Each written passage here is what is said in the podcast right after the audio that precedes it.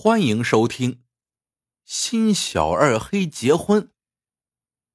市郊有个小伙子叫刘二海，挺有志气，不愿当个普普通通的打工仔，要自个儿创业当老板。一天，一则独面馒头的新闻让他灵光闪现。如今城市人怀念乡土时光，爱吃杂粮，干脆。就卖货真价实的杂粮馍得了。为了土到家，刘二海在家中就地垒起了一个烧干柴的地锅烧，蒸起了各色的杂粮馍。果然，透着乡土醇香的杂粮馍一亮相，便被抢购一空。只是刘二海得意没多久，街对面。忽然，凭空冒出来了一个打着同样招牌的竞争对手。那是个扎着马尾辫的姑娘，模样秀气，嘴巴甜，杂粮馍花样又多，有的似虎头，有的如飞鸽，有的像黑兔。这不怕不识货，就怕货比货呀！如此一来，刘二海的生意一落千丈。每每只能等马尾辫的姑娘杂粮馍卖完了，他才能开张捡漏。刘二海心里窝火，虽说马尾辫姑娘是比猫画虎学自己的样可这地锅烧杂粮馍又不是自己的发明专利，乡村人祖祖辈辈、家家户户都是这样做的，还能拿人家怎么样呢？无奈之下。刘二海只能图个早，抢在马尾辫姑娘之前赶到城里。这一天，刘二海照例起了个大早，天不亮便开着电动车上路了。由于急着抢时间，这次他抄起了近道，走上了一条土路。谁知，由于天刚下过雨，土路坑坑洼洼的，遇到水洼地还得绕着走。没多大一会儿，刘二海便急得浑身大汗。天气闷热，被汗湿透了的衣服紧紧的裹在身上，别提多不舒服了。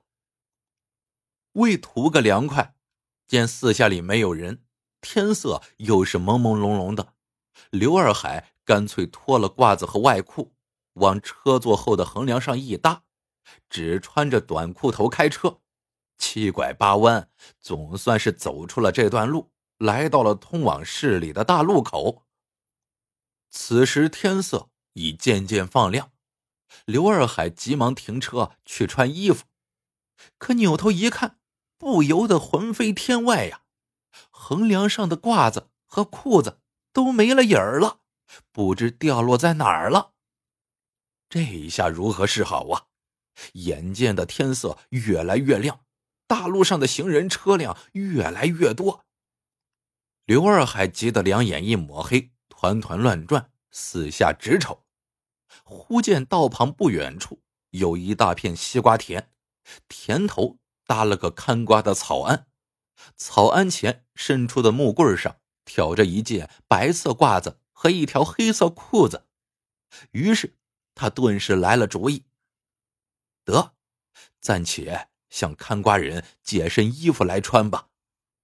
他跳下车，顺着瓜垄来到草庵，却见草庵里空荡荡的，连喊几声也没人答应。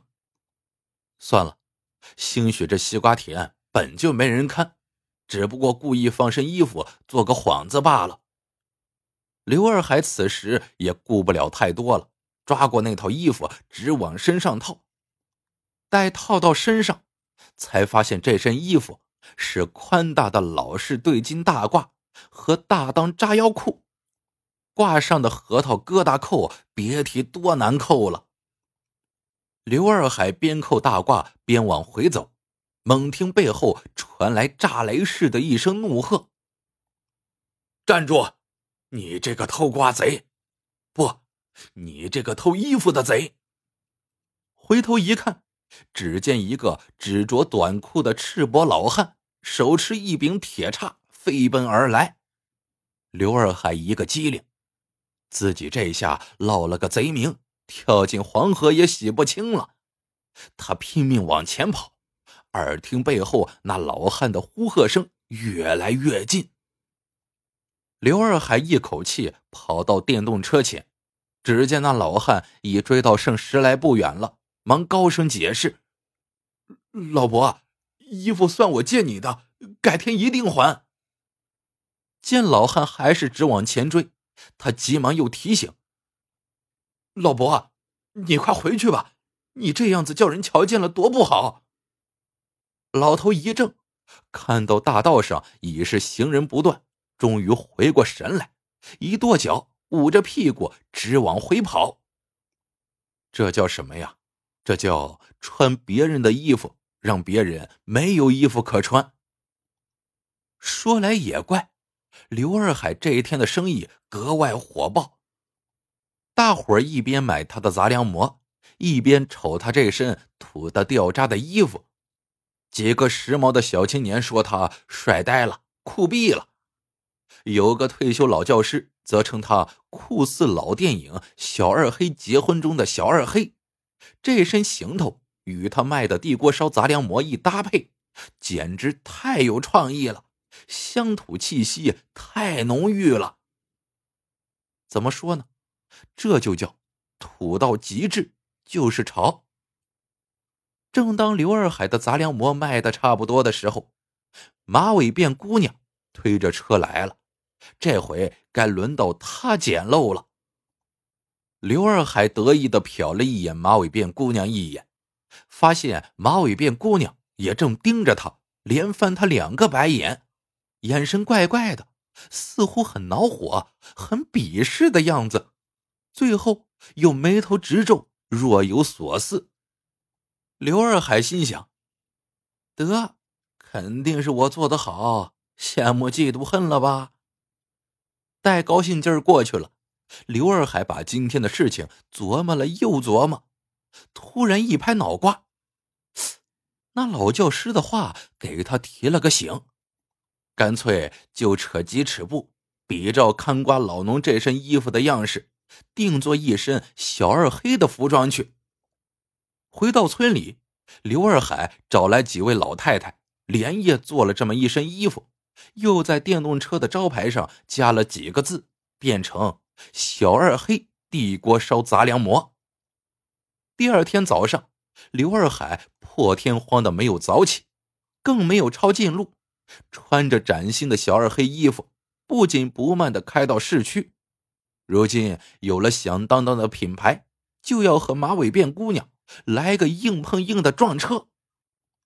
不料和马尾辫姑娘一照面，刘二海不由瞪大了眼睛：这姑娘咋也变脸了呀？马尾辫姑娘变成了独根大辫子。